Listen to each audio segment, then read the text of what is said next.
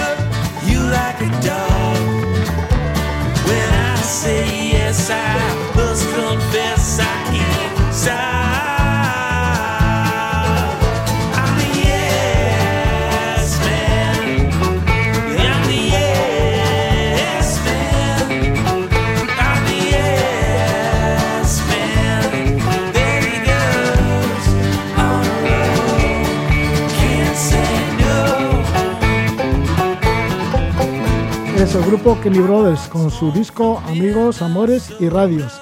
Desde la reserva de la biosfera de Urdaibai llegan buenas noticias en referencia al águila pescadora. Por primera vez en muchas décadas, dos águilas pescadoras, Landa es la hembra y Roy el macho, han puesto tres huevos en la costa cantábrica.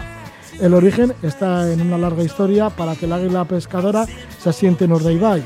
El proceso se inició en el año 2013 cuando el gobierno de Escocia se comprometió a donar varios ejemplares. Estos polluelos se criaron en Urdaibai y luego emigraban al África Occidental. Si podían evitar los innumerables peligros, regresaban de nuevo para el Cantábrico y podían llegar de nuevo a la reserva de la biosfera de Urdaibai. Por fortuna, Lande y Roy han puesto un nido en Urdaibai. Para hablarnos de ello tenemos con nosotros a Aitor Galarza, Aitor Galarza Ibarrondo, doctor en biología, director técnico del proyecto de reintroducción del águila pescadora en la reserva de la biosfera de Urdaibai. Aitor Gabón. Gabón, buenas noches, Roger. Bueno, ya tenía ganas de verte después de tanto tiempo. Sí, hace tres o cuatro años por lo menos. sí, sí.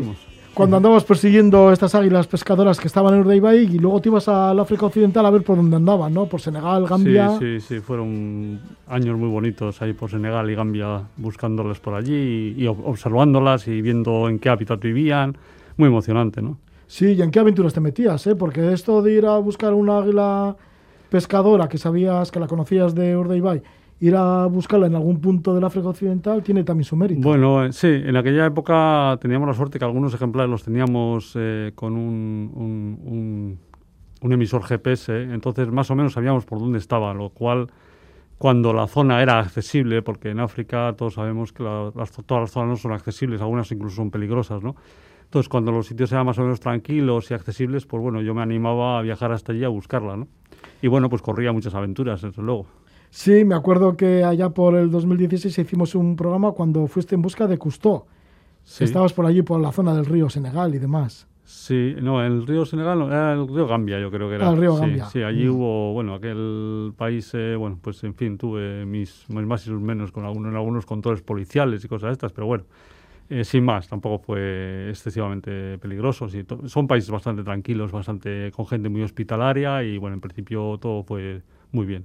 Sí, también fuiste al encuentro del águila pescadora Mandela.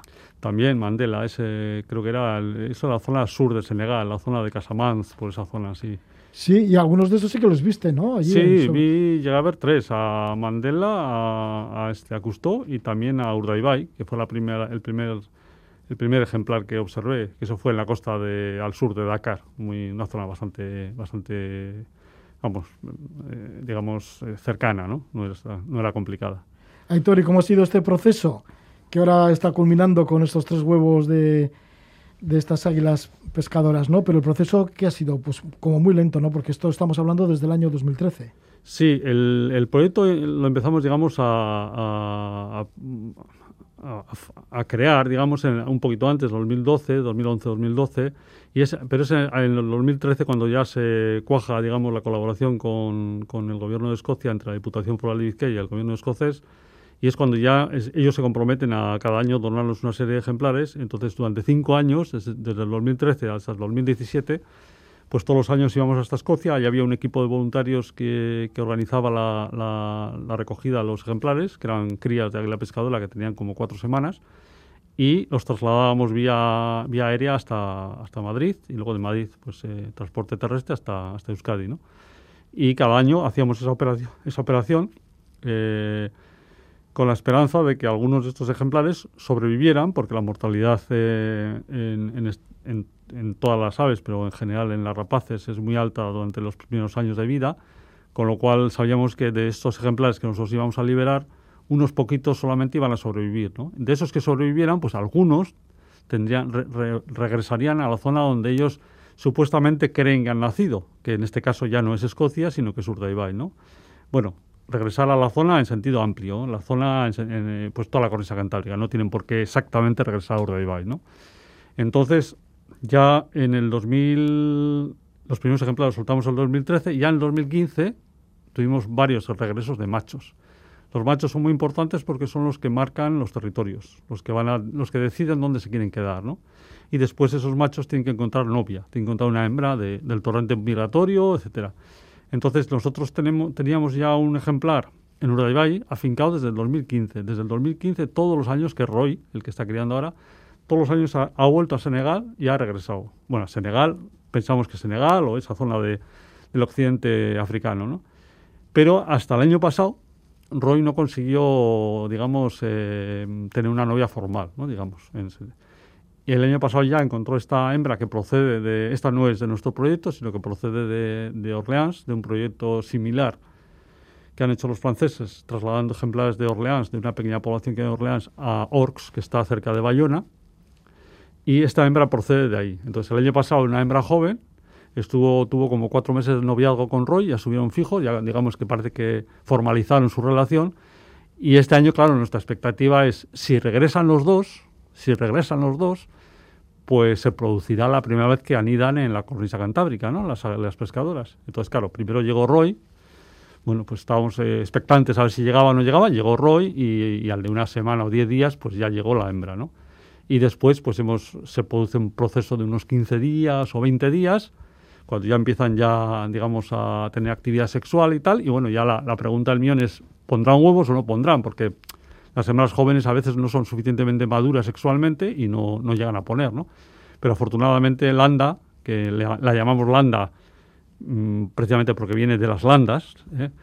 Eh, pues ha puesto no solamente un huevo, sino ha puesto tres, que es ya, bueno, casi es lo que suelen poner los adultos, ¿no? Y bueno, ahora estamos esperando a, ver qué sucede, ¿no? Así que todo ha sido cuestión de esperar y mucha fortuna. Porque claro, cuando estos, esas águilas pescadoras van desde la costa cantábrica hacia las costas de Senegal o del África Occidental en general, y regreso, tienen muchos peligros en el camino. Sí, nosotros muchos, como todas las aves, ¿no? Que mira, todas las aves migradoras, cualquier migración, cualquier viaje implica un, un, peligro, ¿no? Como cuando nosotros viajamos en un, si nos desplazamos en avión o en coche a no sé dónde, pues siempre tenemos un peligro de tener un problema, un accidente, ¿no? Entonces las águilas pescadoras, como muchas aves, pues tienen problemas. Nosotros hemos perdido, sabemos, muchos no sabemos lo que ha pasado, no han regresado y no sabemos, se supone que habrán muerto, ¿no? Pero tenemos algunos casos claros de electrocuciones varias electrocuciones. Tenemos casos de muertes por depredadores, muertes por agotamiento. Por ejemplo, un ejemplar murió en el desierto de Argelia. Probablemente pues ya no podía más, se equivocó de ruta y en vez de hacer los mil kilómetros que hay entre, entre Marruecos y, Senegal de desierto, pues hizo los dos, quería hacer los dos mil kilómetros que hay por Argelia, que es el doble, ¿no? Entonces se equivocó, se metió por un sitio malo, pues igual alguna tormenta de arena o una cosa, y allí, allí se sabe que murió. Y entonces, bueno, pues hay, hay un montón de peligros, ¿no? Los ejemplares se pueden perder en la ruta, pueden ser, no nos ha pasado a nosotros, que puedan ser disparados por algún, por algún cazador furtivo, no, no ha pasado, pero y pueden pues, pues morir con un área generador, con los molinos de viento, por ejemplo, ¿no? O sea, hay múltiples peligros, ¿no? Por eso nosotros sabíamos, no porque lo supiéramos nosotros, sino porque nosotros lo que hacíamos era eh, como buenos, eh, digamos, estudiantes, de alguna manera, pues ver lo que han hecho los, los, los, otros proyectos anteriores, qué problemas han tenido y qué es lo que teníamos que hacer nosotros para tener éxito, ¿no? O sea, nosotros lo, lo primero que hicimos fue viajar por, por, todos los sitios donde había habido proyectos de esas características. Por, eh, pues por, estuvimos en, Inglaterra, en Escocia, en Andalucía, donde hubo un proyecto también, en Portugal, etcétera. Entonces ellos nos dijeron más o menos cómo había que hacer las cosas, ¿no? Y bueno, se, sabíamos que haciendo las cosas bien, pues íbamos a tener resultados, ¿no? Lo que pasa es que hay que tener paciencia. Entonces esto no es ya, no es ya. Y luego también nosotros no podemos decidir dónde van a criar los ejemplares. Sabíamos que iban a criar en el norte, pero no podíamos asegurar 100% que iban a anidar por primera vez en Urdaibai, ¿no? Entonces hemos tenido la suerte que sí, por primera vez en la cornisa cantábrica van a anidar en Urdaibai, ¿no? Y y después probablemente pues se vayan extendiendo por otras, otras rías, otros estuarios, otros pantanos, zonas húmedas que hay en el norte de, la península, ¿no? desde tanto la zona costera, o sea, Cantabria, Asturias, etcétera, Guipúzcoa, como el interior, como pueden ser los embalses de, Vitoria o, el embalse del Ebro o los embalses interiores. ¿no? Sí, y si Landa y Roy, digo, por, por poner una historia de amor, ya se conocían de Urdaibai cuando fueron a África, cada uno fue por su cuenta, se vieron por allí, bueno, no se sabe, ¿no? Eh, bueno, se sabe porque las águilas, se sabe que las águilas pescadoras viajan solas. No, no, una vez de que... No van en pareja ni nada. No van en pareja. Estos dos ejemplares se han emparejado y si, si no ocurre una desgracia, si no muere uno de los ejemplares próximamente, se emparejan de por vida. Eh, lo que pasa es que luego viajan solas. Cada uno va a su zona de invernada y luego se vuelven a juntar, en, digamos, en su casa, que sería Urdaibai. ¿eh? Eso sí se sabe. ¿Y les habéis preparado el nido? Eh, nosotros lo que hicimos fue poner una serie de plataformas, digamos, cargadas de material como si fueran nidos, porque se sabe, por, la, experiencia previa de otros proyectos, que eso eh, produce un efecto de, atracción. Es decir, las águilas pescadoras, cuando ven que hay un nido ya hecho, van a por él, porque de alguna manera presumen que ese sitio es bueno, porque si hay un nido, si alguien ha construido un nido aquí, será porque el sitio es bueno, habrá comida, etcétera.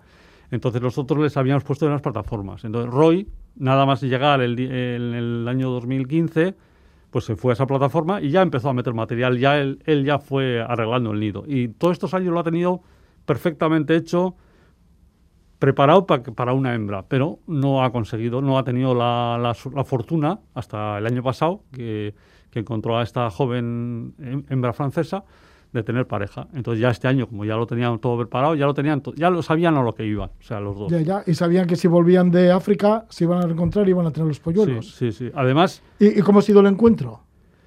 Pues... porque eh, una vez que se han visto en Urdaibai... Pues el encuentro es, es, es, curioso porque cuando no se conocen las águilas se, se, les nota, es como nos pasa como a los humanos, ¿no? Cuando no, mm. pues cuando quieres ligar con una chica o un chico, ¿no? Y bueno, pues es como un poco quiero no quiero, ¿no? O sea, como que disimulas, van por un lado, van por otro y tal. Sin embargo, ya una vez... loco, no sé qué. Sí, un poco como no me interesa, cuando igual estás súper interesado o interesada, ¿no? ¿Me entiendes? Entonces es lo mismo. El año pasado andaban así. Llegó, llegó esta hembra y nosotros mismos que andábamos observando decíamos, bueno, esta parece como que no, no le interesa. Desaparecía unos días, volvía a aparecer. Al de, al de 15, 20 días otra vez estaba allí. Sin embargo, y, se hacía de rogar entonces. Sí, se hacía de rogar. Luego ya los últimos meses ya estuvo con, estuvieron juntos. Y este año, según han llegado, o sea, no había ninguna duda. Han llegado y se han puesto a, bueno, a disfrutar. A disfrutar. Bueno, yo ahora tiene esos tres polluelos, esos tres huevos, de donde saldrán los polluelos. Sí, sí. ¿Y para cuándo? ¿Para qué fecha más o menos? Pues calculamos que nacerían hacia el 26 de mayo, los dos primeros, porque o sea, han puesto tres huevos. Eh, la, la, verdadera incubación comienza con el segundo huevo. Es decir, el primer huevo lo ponen, ponen más o menos los huevos con o lo han puesto, por lo menos estos, tres días de diferencia. Entonces, los dos primeros huevos nacerían a la vez, el 26 de mayo, y el tercer huevo nacería tres días más tarde, con lo cual esa, ese polluelo sería más pequeñín. Bueno, pues a ver si hay buenas noticias también con estos nacimientos de esos tres polluelos, que ahora de momento pues ahí están en el huevo. Y esto tiene un gran valor, ¿no? Digo, en toda la cornisa cantábrica, porque seguramente esto no sucede desde hace muchos años, de décadas. Sí, bueno, hay registros de posible cría del águila pescadora en Asturias en los años 60, pero por ejemplo en Euskadi, en el País Vasco, en la costa vasca, no hay registros, por lo menos en los últimos 100, 200 años, no, se conoce nada, ¿no? ¿no? Hay información al respecto, ¿no? Se supone que se supone que criarían en, toda la cornisa atlántica, pero hace mucho tiempo. ¿no? lo que pasa es que bueno, la costa cantábrica es una costa muy, muy humanizada, donde bueno, también se ha perseguido mucho a, todo tipo de animales y tal, y muchos animales se han extinguido. ¿no? Entonces se supone que aquí también criarían las águilas pescadoras. ¿no? Y, claro, es un hecho muy importante porque el águila pescadora es una especie de bandera, de alguna manera, eh, o sea, es una especie que, que, a través de la cual podemos hacer, eh, digamos, ejercer políticas de conservación activas, políticas de educación ambiental, que es lo que estamos utilizando en Urdaibai, ¿no? En, el, en Urdaibai, fundamentalmente, bueno, no lo he comentado, pero el proyecto este está financiado por la Diputación Foral de Vizcaya, eh, a través del, está realizado a través del acuerdo con el gobierno de Escocia, pero la logística, lo que es realmente el, proyecto, lo ha llevado a cabo fundamentalmente el Urdaibai Center, ¿no? el centro de, aves, digamos, que existe en Urdaibai y que es un referente hoy en día en todo, en todo el estado. este, y, en ese centro se está haciendo políticas de educación ambiental, se está, se está utilizando la figura de la águila pescadora para primero darle más valor a la conservación de Urdaibai, fomentar valores de conservación y fomentar educación ambiental, el respeto hacia la naturaleza y el conocimiento por parte del, público. Y en ese sentido está siendo clave que bueno que se está que podemos seguir desde, desde nuestra propia casa si hay retransmisión en directo. Retransmisión en directo de qué es lo que sucede en el nido, ¿no? Y eso está creando pues una expectación y, un, yo creo que es también una producción de conocimiento naturalístico, que mucha gente no sabe del valor que tenemos, de lo que tenemos aquí, y gracias a esa cámara y gracias a la labor del Weber Center, pues se está poniendo, se está acercando, digamos, la naturaleza a, nuestros hogares, ¿no? Yo creo que es una bueno, muy buena noticia para Euskadi. Sí, esa retransmisión en directo desde el Beer Center de Ordeibay. Ahí se ve la vida en el nido y nos está contando todos los sucesos Aitor Galarza. Heitor Galarza, que es doctor en biología, director técnico del proyecto de reintroducción del águila pescadora en la reserva de la biosfera de Urdaibai. Estamos hablando de ese amor entre Landa y Roy. Landa, que ya de las landas francesas. ¿Y por qué el nombre de Roy? Bueno, Roy lo pusimos en, con su permiso, porque le pedimos permiso en honor a Roy Dennis, que es un naturalista británico muy, muy conocido. Por cierto, acaba de publicar dos libros interesantísimos que es la persona que nos ha asesorado y nos ha apoyado en este, en este y ha sido, digamos, el, nexo de unión entre Euskadi y Escocia, ¿no? Entonces, bueno, es una persona que el año pasado cumplió 80 años, pero bueno, sigue en activo. Y bueno, pues pensamos que era un, gesto bonito por nuestra parte poner el nombre de, del, primer, del primer macho de águila pescadora que estaba en Urdaibai, ponerle su nombre, ¿no? Otros pusimos nombres pues de, de gente más conocida o histórica, ¿no? Como era Mandela, Cousteau, el explorador eh, alavés Iradier, eh, en fin, eh, gente, bueno, pues como Humboldt, eh, cosas así, ¿no? Más, más no sé, como más grandilocuente, ¿no? En este caso, pues queríamos, bueno, pues hacer un homenaje a la persona que nos había apoyado incondicionalmente en este proyecto. Historias sobre las pescadoras, historias bonitas, historias que por ahora van, pero bastante bien. Nos lo está contando Aitor Galarza. Mucha suerte con los polluelos, a ver si los vemos para el 26 de mayo, los primeros. Bueno, pues nada, eso esperamos todos. Todos estamos impacientes y muy emocionados, por supuesto. Vale, pues ahí estamos. Muchas gracias, Aitor Galarza. Vale, Gabón.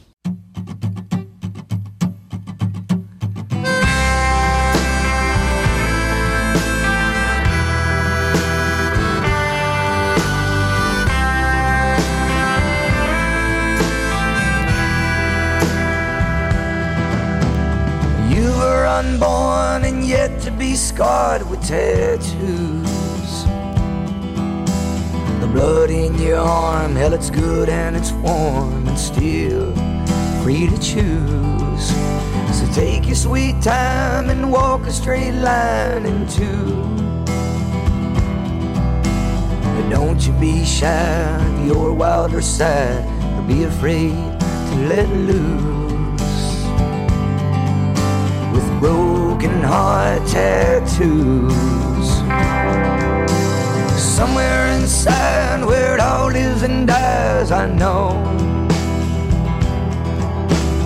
There lies a heart unbroken in the dark where love still grows. So follow the roads that make you feel old and brand new. If you remain kind yet aware of the signs, you'll know what to do. With broken heart tattoos.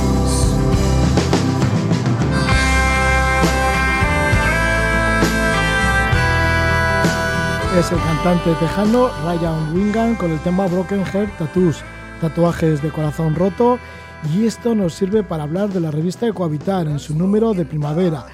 Ecohabitar, revista de bioarquitectura, bioconstrucción, biología del hábitat, permacultura. El último número hay muchos artículos, pero también hay un dossier dedicado al cohousing, a la ecovivienda, vivienda colaborativa. Tenemos con nosotros desde Artieda, desde Navarra, a Tony Marín. Le damos la bienvenida. Muy buenas noches, Tony. ¿Qué tal, Roge? Encantadísimo de estar contigo otra vez. Pues sí, pues aquí el número de Covitar y como siempre comenzamos con la editorial que de alguna manera pues define vuestra filosofía y en esta ocasión pues ahí escribes Tony sobre que hay dudas fundadas de que el denominado capitalismo verde no, no deja de ser un lavado de cara para seguir haciendo lo de siempre. Pues sí, ya, ya desde que Milton Friedman alentara al, al mundo capitalista maximizar sus, su, el valor de los accionistas, o sea, primar sobre todo los dividendos, eh, esta idea ha, guiado, ha guiado la, la, civilización occidental hasta, hasta hoy. Y mira lo que nos ha pasado, ¿no? Hay mucha gente, hay muchas voces que están diciendo que, bueno, se dicen con, con cierta autoridad, ¿no? Eh, en, la, en, editorial hemos hablado con, de Antonio Turiel, de Jorge Riesman, de Pablo Sevigne, y todos avisan de que, bueno, pues hay un, hay un, hay vaticinan un colapso irremediable de esta sociedad de, de, este de este sistema no es verdad que desde otros sectores del capitalismo eh, se está hablando de cómo regenerar este este movimiento capitalista. Y hay hay miedos, hay miedos porque um, luego se puede vestir de oveja, aunque me encantan los lobos, por cierto. No, no quiero, no quiero meterme con ellos. Sí, pero bueno, sí. eh, me entiendes, ¿no? Sí, Entonces, ese, este nuevo, estas nuevas formas de, de intentar vestir el, este nuevo capitalismo verde, pues puede ser un poco peligroso, ¿no? Más que nada es peligroso porque de alguna manera todavía no han entendido muchas veces que, que, que, que es urgente, que lo que está pasando hoy en día es, es, es ya de cuestión de, de vida o muerte, de que tenemos que ya reaccionar de una, de una vez. Ahora, por ejemplo, están tomando eh, eh, decisiones y, toma, y, actitudes a nivel político, a nivel legislativo, en Europa, en España y tal, de, de, medidas que habría que haber tomado hace, pues yo que sé, 30 años o más, ¿me entiende? Entonces, de alguna manera, con todo esto tenemos que tener mucho cuidado y tenemos que ser muy consecuentes, ¿no? Tenemos que hacer números y ver realmente dónde estamos y, y, no querer seguir contribuyendo a, a, a estos impactos que, vamos haciendo cada día, ¿no? Eh, decía Ellington, eh, John Ellington, que solo mediante la generación de nuestras economías y comunidades y de la biosfera en general podemos lograr una verdadera, una verdadera resiliencia. Y yo creo que esta máxima es muy importante. Sí, porque también se habla de economía circular, de economía verde, de economía del bien común, de economía triple balance, economía azul. Uh -huh. Sí, se ha Todo esto nos puede servir para no llegar a ese colapso, ¿no? Que, se, que puede ser con lo que claro. nos puede llevar al capitalismo. Claro, claro, el, ese es el problema, ¿no? Que hay otros, otros, otras formas, ¿no? Eh, se están desarrollando otros mecanismos, como es el, el capitalismo regenerativo, que de alguna manera pues puede ser interesante.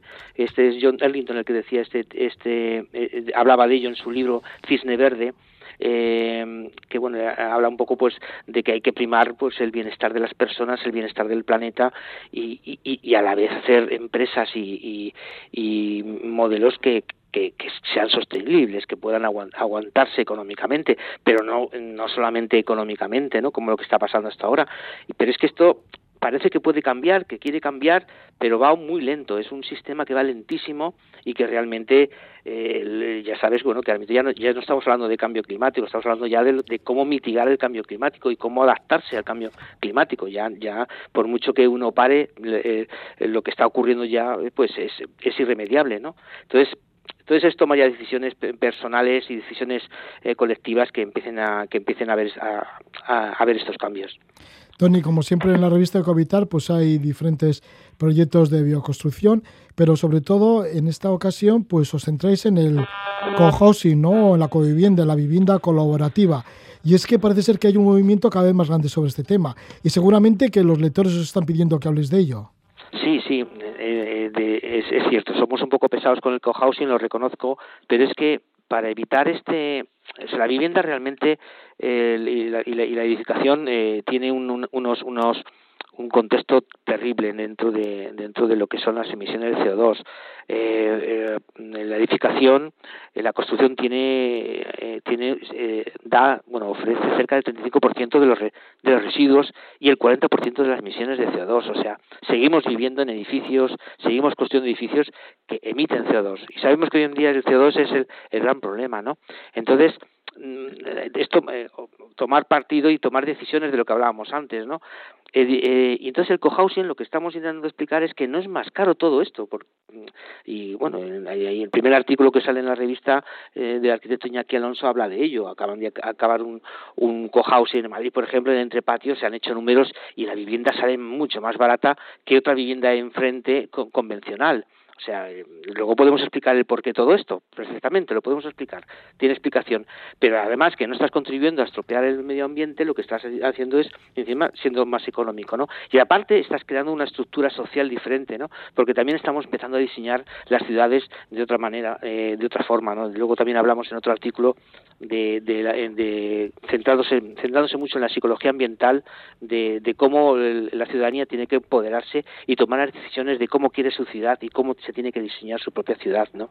Entonces el cohousing, hay, hay un artículo que hemos puesto en la revista muy interesante, que yo, yo creo que es muy interesante, de, de, de, de Borja Izaola, compañero arquitecto que creo que ya conocemos eh, en tu programa, que ha, estado analizando el concepto de, la palabra cohousing dentro de Google, ¿no? Y el, el cambiazo, o sea, la, la, la, la búsquedas de, de, de, la palabra co-living, cohousing, cohousing senior y vivienda colaborativa ha, se ha incrementado y se ha, subido muchísimo desde los años, desde el 2011 hasta el 2021, desde estos últimos 10 años, ¿no? Y hemos hecho también un artículo para explicar un poco todo este tema a la, a la a, a, los lectores y lectoras. ¿Qué viene a ser el cohousing? Bueno, sí que alguna vez lo hemos hablado, esto de la covivienda. Además, vosotros en Artieda, tú mismo en la oficina la tienes en un, en un cohousing. Sí, y además sí. no solo la, la, la, la, oficina, sino que también vives allí en ese cohousing en Artieda. Sí. O sea que tú eres un ejemplo también de, de vivir en un, un tipo de en este tipo de vivienda. Es un modelo, es un sistema para crear, crear sociedad, para crear eh, conexiones humanas. De alguna manera el sistema convencional nos ha individualizado, nos ha separado. Yo ahora estoy imaginando y visualizando las peleas que puede haber en una asociación de vecinos ¿no? de, un edificio. ¿no? Eh, te imaginas, ¿no? El presidente chillando, el otro no sé qué. De alguna manera eh, vamos por libre, vamos individuales, vamos solos, estamos solos y, lo que pretendemos en este nuevo modelo de sociedad es todo lo contrario, es empezar a, trabajar en sociedad y en grupo, ¿no? De ahí viene el proceso del modelo de las ecoaldeas, el, los cohousing, que básicamente son los, los, proyectos de transición town, de, pueblos en transición, que es todo lo mismo, es básicamente volver a crear una sociedad en la cual nos necesitemos los unos a los otros, ¿no? Que bueno, nuestros abuelos ya vivían así, ¿no? Se necesitaban para es el, el win and win, el, el ganas tú, ganas yo, algo que el, precisamente el capitalismo no ha querido, bueno, ha hecho todo lo contrario, ¿no? Entonces, el, el cohousing es compartir, eh, se comparten espacios, se también eh, hábitos, se comparten eh, eh, eh, economías en algunos casos, se comparten cosas que lo que hacen al final es abaratar, ¿no? A nivel práctico, práctico y como si iba de ejemplo, en un cohousing hay, hay espacios comunitarios y no es necesario tener muchos metros cuadrados para tener una habitación de invitados. Tú no tienes habitación de invitados, hay una habitación de invitados que sirven para que pueda servir para más personas, ¿no? Entonces, ese es un ejemplo, hay muchas más, no se comparte, los niños tienen sus habitaciones de juegos conjuntas, es los niños y las niñas. Entonces, es, es esto, ¿no? Eh, eh, hay muchos modelos de cohousing y de coviviendas, eh, muchísimos, ¿no? Entonces hay muchos muchos matices que, pero básicamente es compartir, crear un edificio, una, unas casas, una, unos apartamentos, unos, unos un, lo que sea, y siempre siempre nosotros partidarios de un cohousing de, de CO2 neutro, CO2 como el ejemplo este que contaba eh, Iñaki Alonso en el artículo, en el cual este concretamente pues tiene un, o sea, eh, tiene un, un CO2 neutros tanto en su en su construcción, porque cualquier eh, construcción ecológica, por muy ecológica sea, tiene unas emisiones de CO2 y esto hay que compensarlo posteriormente, ¿no? Y luego cuando el edificio está funcionando y estás viviendo, también tienes emisiones, ¿no? Por ejemplo, ahora se me ocurre también las compras, compras conjuntas. Nosotros aquí tenemos una, un, un consumo comunitario, cada semana nos viene una lista, queremos esto, esto y compramos, compramos casi un 30% más barato eh, los alimentos que, que, hay en la calle, ¿no? Que en, la calle, pues porque estás haciendo unas compras conjuntas de gran volumen, ¿me entiendes? Es ponerse un poquito más de acuerdo. Bueno, pues ahí están muchas, como dices, muchos matices y estos se encuentran algunos de ellos en este último número de la revista Ecohabitar, dedicado especialmente pues al cohousing, a la convivienda, a las viviendas colaborativas y nos está comentando Tony Marín, que es el director de Ecohabitar, nos está hablando desde Artieda, desde Navarra. Pues muchas gracias por habernos hablado de este número de primavera dedicado pues a esto, a la vía construcción y, y, en este caso pues a la covivienda. Muchas gracias por ello, Tony Marín. Encantado, Roge, un placer. Ah, lo último, ¿dónde podemos encontrar el cohabitar? Ah, sí, sí. Pues mira, lo puedes conseguir en, en, en puedes mirar en, en la web que es www.ecohabitar.org y ahí tienes toda la información en algunos kioscos, se puede comprar por internet y luego también está la suscripción digital que tienes la revista eh, online en HTML, bueno, para poder no tener que gastar papel si uno quiere y tenerla en casa tranquilamente. Muchas gracias, que vaya todo bien por la Artieda. Tony Marín. Gracias, Roge, un placer.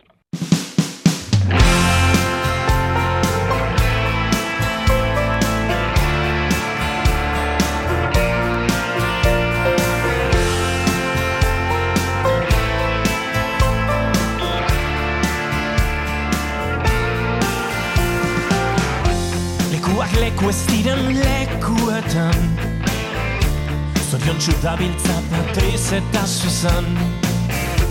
Bizitzak esku artean malabaretan Itzuliko nahi zulen hemen ez bazara Lekuak leku ez diren lekuetan Inork ez du sustrairik botatzen lurrean Aguroz pinduen eta ongietorrien Lekuko diran leku ez diran lekuak. Takeroarekin ezin jolastuta Bazoa zurruti. Egun amaigabetan Ez zara nirekin Hametxan zaindari. Lekuak leku ez diren lekuetan zara Ta inork esperantza galdua badauka Piztu dituzte jada lekuak leku ez ziren lekuetan zara denbora mantxo igarotzen bada zaigu berria Es el tema Lekuak Leku lo hace postal coleccionista y vamos a acercarnos a un libro que lleva el título La historia del País Vasco en 50 lugares. Es una guía bastante singular. Sus autores están con nosotros, son Jesús Pablo Domínguez Barona y Aidoa Roita La Fuente. Ellos se dedican desde hace ya más de 30 años a la investigación y divulgación histórica. Publican este libro, que viene a ser un libro guía, que viene a ser también un paseo por la historia de la comunidad autonómica vasca, tomando como hilo conductor medio centenar de enclaves. Un recorrido que abarca desde los vestigios dejados por los primeros pobladores hasta la guerra civil, pasando por todas las edades de la historia, desde el Cretáceo, la prehistoria, la edad del hierro, la época romana, la alta edad media, la edad moderna se adentra en las guerras del siglo XIX y en la guerra civil de 1936. Estamos con Jesús Pablo Domínguez, le damos la bienvenida. Gabón, muy buenas noches, Jesús Pablo. Hola, buenas noches. También a yo a Roita La Fuente. Gabón. Gabón.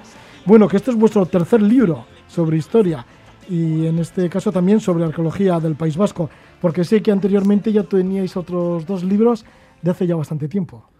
Sí, los publicamos en el año, pues en 1995 salieron los dos ejemplares, en los dos eh, volúmenes. que eran crónicas de la margen izquierda desde la prehistoria de la romanización, que lo hicimos en, pues, en los primeros seis meses de ese año. Y después la propia editorial, debido al éxito que tenía, pues nos hizo hacer el segundo volumen y lo publicamos y lo presentamos en la Feria de Durango en diciembre del 95. Dos libros en el mismo año. Sí, Jesús Pablo, y además tú antes eras colaborador hace muchos años, cuando estábamos en Gran Vía 85 de Radio Euskadi. Y por aquel entonces eras conocido porque hablabas de mitología, de leyendas. Sí, hacíamos un apartado que lo llamamos Rutas Mágicas de Euskadi. Lo hacíais a la noche, ¿verdad? Lo hacíamos a la noche dentro de- del programa que, que se llamaba igual que el que hacíamos en ETV, que era el Pentáculo.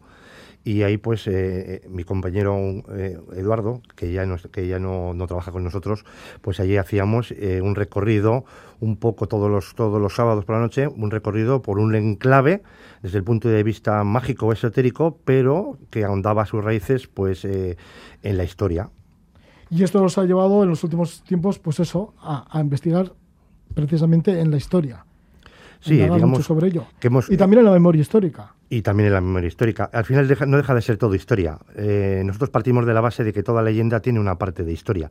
Entonces nosotros lo que nos, hemos- centrado más es en la parte más palpable, más, más, más visible de, de ese, de, ese- de ese punto de vista histórico y arqueológico y eh, lo que hemos tratado durante todos estos años que estamos pues, divulgando es el dar a conocer esos lugares, los conocidos, pero sobre todo los no conocidos, y que la gente que profana, que vaya a un campo a ver una piedra, un dolmen, un menir, sepa reconocerlos y que sepa conocer su historia.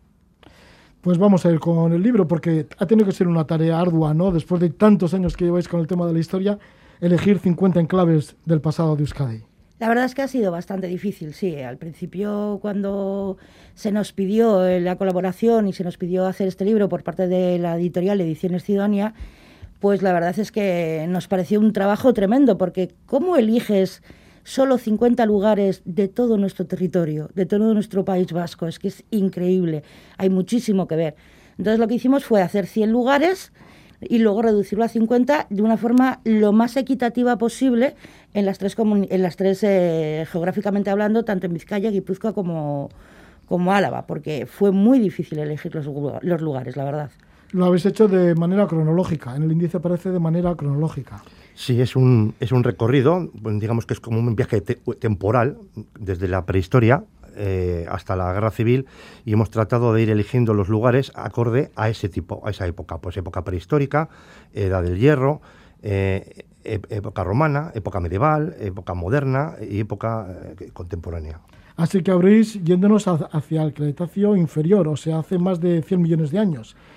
Y os situáis en Peñacerrada, en Urizarra, en, en la zona esta alavesa, en la que aparecen, bueno, pues un yacimiento, ¿no? El famoso yacimiento de Peñacerrada, del ámbar.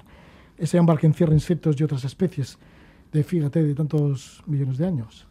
Sí, la verdad es que eh, queremos eh, empezar por, por uno bastante eh, importante y poco conocido, y que realmente hoy en día el lugar en sí no deja de ser un simple corte en el terreno que está vallado, protegido y señalizado para que no haya incursiones furtivas. Pero lo que llama la atención es lo que contamos de ese, de ese lugar, que eh, fue, no se supo que, que ese ámbar contenía insectos hasta muchos años después. Estuvo en un laboratorio guardado durante mucho tiempo hasta que a alguien se le ocurrió limpiarlo, pulirlo y empezaron a aparecer los insectos y pequeños vertebrados dentro del ámbar, que, es, uno, que es uno de los más importantes de- de- de- del mundo. Aunque estamos muy acostumbrados al ámbar típico del Báltico, que se suele aparecer en, pues en, rodado ya en, en los márgenes de los ríos, aquí está directamente en la propia roca eh, del monte. Sí, y estamos hablando de un descubrimiento del Museo de Ciencias Naturales de Álava del año 1995. O sea que más o menos es reciente. Y hasta ahora señaláis que se han extraído 40 kilogramos de este mineral, ¿no? De este ámbar. Sí. Así que bueno, que esto también es como muy... es, es un gran tesoro. Sí, es un, es un tesoro más importante, eh, digamos, eh, eh, para estudiarlo. Es un tesoro de, gran importancia desde el punto de vista científico y desde el punto de vista natural y, biológico, y arqueológico sobre todo. Pero también tiene, el ámbar tiene un valor también a nivel de joyería que es, que es impresionante. Esos 40 kilos en el mercado aproximadamente rondan los 300.000 euros, aproximadamente, claro. Pero la importancia del sitio es impresionante porque ya te digo que tiene pequeños, eh, tiene pequeños insectos, tiene, tiene mamíferos como alguna rana, tiene ah, vegetales, tiene infinidad de cosas y es de una calidad óptima. Ah, después han aparecido otros yacimientos en esa vertiente hacia la zona de Berantevilla, Condado de Treviño, que también son de casi son de la misma época y casi de la misma importancia.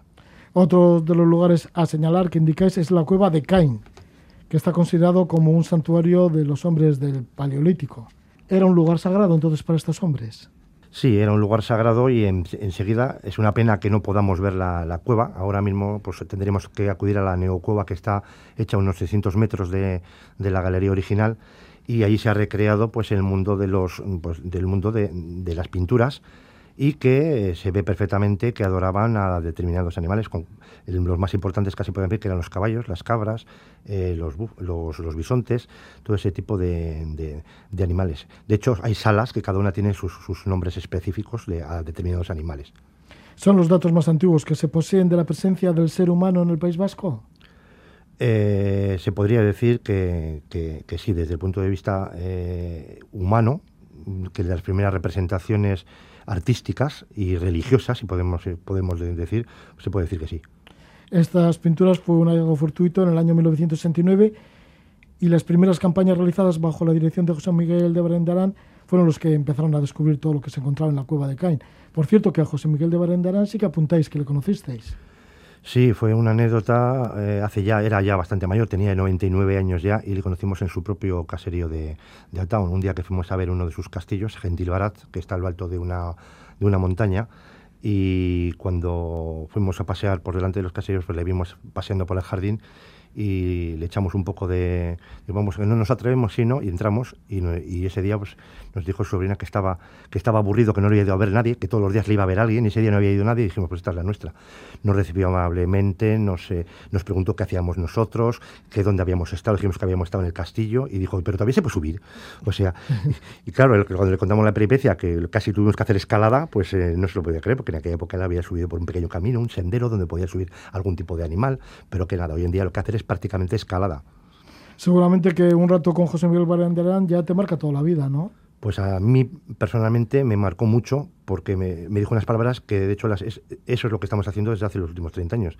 Nos dijo que cuando le contamos lo que hacíamos y de la forma en que lo estábamos contando y las últimas investigaciones que se estaban realizando, nos dijo que si conocíamos que la historia era de alguna forma que no se conocía, que la contáramos para que otros la supieran. Y eso es lo que estamos haciendo ahora. Estamos, digamos que hemos, estamos explicando la historia de la arqueología pues para, que, para la gente más mundana, más normal. De, Sí. Ya, ya está este libro que acaba de publicarse con el título de la historia del País Vasco en 50 lugares y estamos con sus dos autores. También indicáis el menir de Curchegán en la zona de Zubiaur, Orozco. ¿Cuál es la diferencia entre el menir y los dólmenes?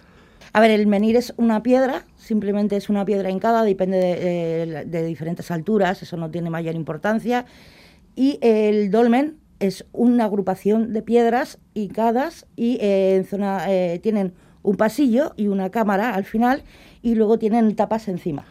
Sí, la función principal es que mientras que los dólmenes se saben que son un, un recinto funerario, de la- un recinto funerario que albergó eh, cuerpos en su interior, eh, el dolmen, a ciencia cierta hoy en día, todavía no se sabe realmente lo que es. Perdón, el menir. El menir, perdón, el menir no se sabe a ciencia cierta hoy en día lo, lo que es. Eh, se sabe que están solos, aislados, eh, en zonas altas de montaña y no tienen ninguna relación funeraria. En el caso de este menir, además, es curioso, ¿no? Porque está en, en altura, está en el Gorbella. Sí, sí, está en un, en un paisaje sorpre- sorprendente y bueno, eh, no es el único. Cerca de allí tienes otra serie de monumentos megalíticos que ya te están indicando una estación prehistórica antigua bastante importante. Este monolito además se levanta así como muy esbelto, ¿no? En mitad de, de la zona del Gorbella y así, aunque la reconstrucción parece ser que, por lo que indicáis, no es demasiado buena. A ver, yo eh, nosotros consideramos que no. Es cierto que el menir en su momento se encontró caído en el suelo y roto, pero eh, la forma de reconstrucción, al ponerlo de pies, le han puesto alrededor unos hierros a forma de grapa, pero yo creo que demasiado grandes y rompe bastante la estética del menir, a nuestro gusto, ¿eh? Rompe bastante la estética del menir. Hay otras formas mucho más adecuadas a la época del menir y, y mucho menos mm, visibles y mucho menos invasivas, para reconstruir un menhir que se está utilizando en muchos otros eh, monumentos que se podía haber utilizado en este. Este menhir que fue descubierto por Félix Mugurucha en el año 1987. Félix que ha estado bastantes veces aquí en este programa, La Casa de la Palabra, que ya me gustaría que volviese de vez en cuando por aquí, porque siempre sus palabras son como muy, muy estupendas hablando de la historia y la arqueología. Y en este caso, pues fíjate, en el año 1987, cuando Félix era estudiante de Cuando arqueología. sí, sí, cuando era estudiante. Y hizo el informe correspondiente, él, entrevió con muy buena vista que aquello era un, un menhir roto y presentó la información al museo y al encargado de, aquel momento. Y bueno, no le reconocieron el mérito porque decían que a esa altitud y, un menhir de esas condiciones y esas características tan grandes que no podía existir. Años después se ha descubierto de que realmente si era, era un menhir, es más, se, han se, hicieron excavaciones y se encontró la fosa donde estaba originalmente hincado y que, además demuestra una preparación del terreno para ver para colocarlo. Volvemos de nuevo a territorio a la vez y estamos hablando del Castro de Lastra. El Castro de Lastra, que es un poblado fortificado en la zona de Valdegovía. Y ahí han pasado también diferentes civilizaciones, ¿no? Pues se creó en la edad de, de bronce, podemos hablar de 1200 antes de Cristo, y entre sus poblaciones también estuvo por allí lo pasó por allí el Imperio Romano. Sí, es un castro, eh, un poblado fortificado, si lo queremos llamar mejor, bastante, bastante extenso y con una muralla potentísima que hoy en día es visible desde la fotografía aérea y desde, y, desde luego desde el LIDAR, que es la, la tecnología eh, láser por satélite. Y es impresionante, se han hecho excavaciones durante bastantes años.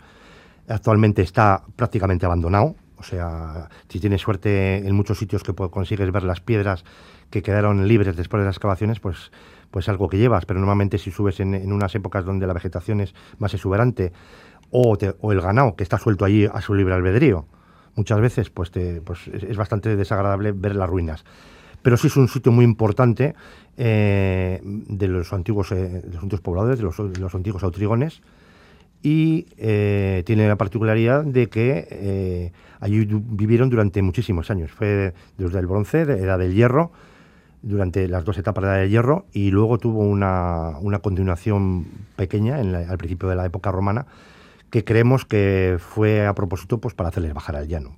Aquella zona eh, la llamaban que era la antigua Osama, Osama Barca, la antigua, y al lado tienes el pueblo de Osma, de Valdegovia, y Barca, el, el tomónico Barca lo tienes en Espejo, que está en el otro lado, en Barcabao. O sea que es un sitio donde la- la- las legiones romanas llegaron a esa zona e hicieron bajar a sus habitantes de las alturas. Luego, durante la época, durante la Edad Media, este sitio de lugares vuelven a ser reutilizados para defensa y de, los pobladores eh, por allí y vuelve a, a hacerse un pueblo. Construyen su propia iglesia parroquial y su cementerio y todo hasta que posiblemente se ha abandonado ya en, en siglos más, más, más recientes. Ay, yo, ¿y ¿tienes alguna recomendación especial de estos 50 lugares? Bueno, todos son especiales, ¿no? A ver, a mí me gustan todos. Yo reconozco que eh, yo cuando voy a los lugares, yo siento, no, no lo veo desde el punto de vista arqueológico, lo veo desde el punto de vista de, jo, aquí ha vivido gente, aquí ha habido gente que se ha esforzado y que, y que ha, puesto todo su empeño en poner un menir, en un dolmen, en hacer una ermita, en hacer una iglesia. Entonces yo disfruto en todos. Yo tengo que reconocer que a mí una piedra en mitad de un campo me hace ver muchas cosas. Entonces, decirte alguno en concreto, pues eh, no sé, es, para mí es muy difícil elegir uno.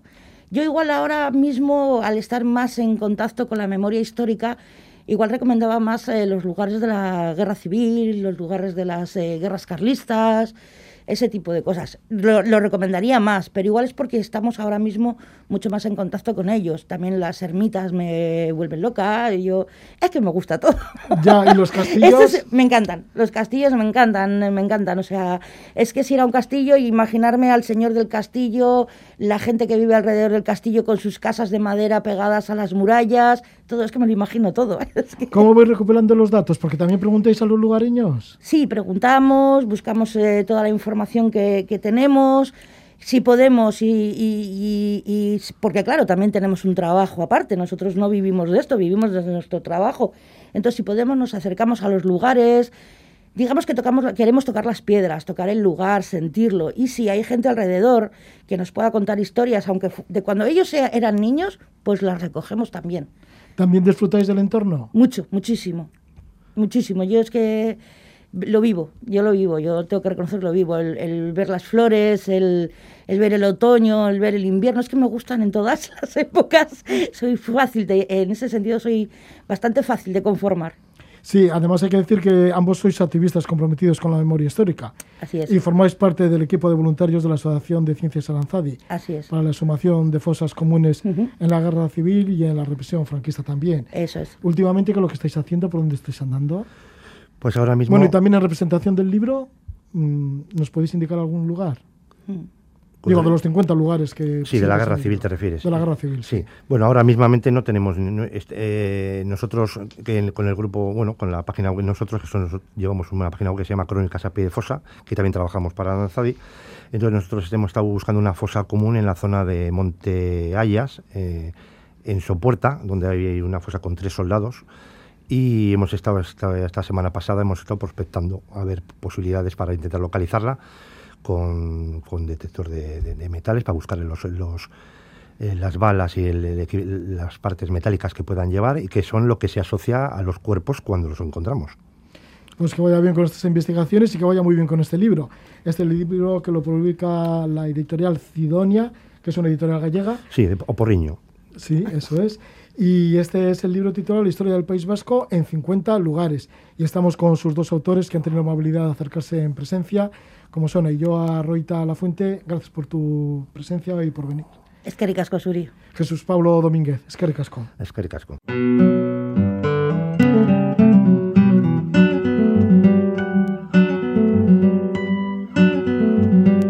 Jesús Pablo Domínguez y Ayoa Roita, grandes aficionados a la arqueología y a la historia.